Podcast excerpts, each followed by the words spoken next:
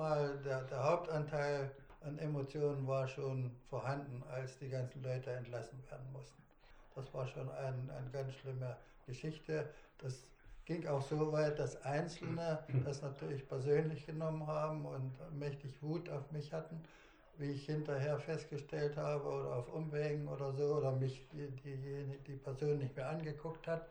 Das waren allerdings Ausnahmen. Das hat sich nachher auch später geglättet, die habe ich dann später nochmal gesehen. Da haben sie dann so getan, als wäre nie was gewesen, weil es einfach inzwischen Gras drüber gewachsen war.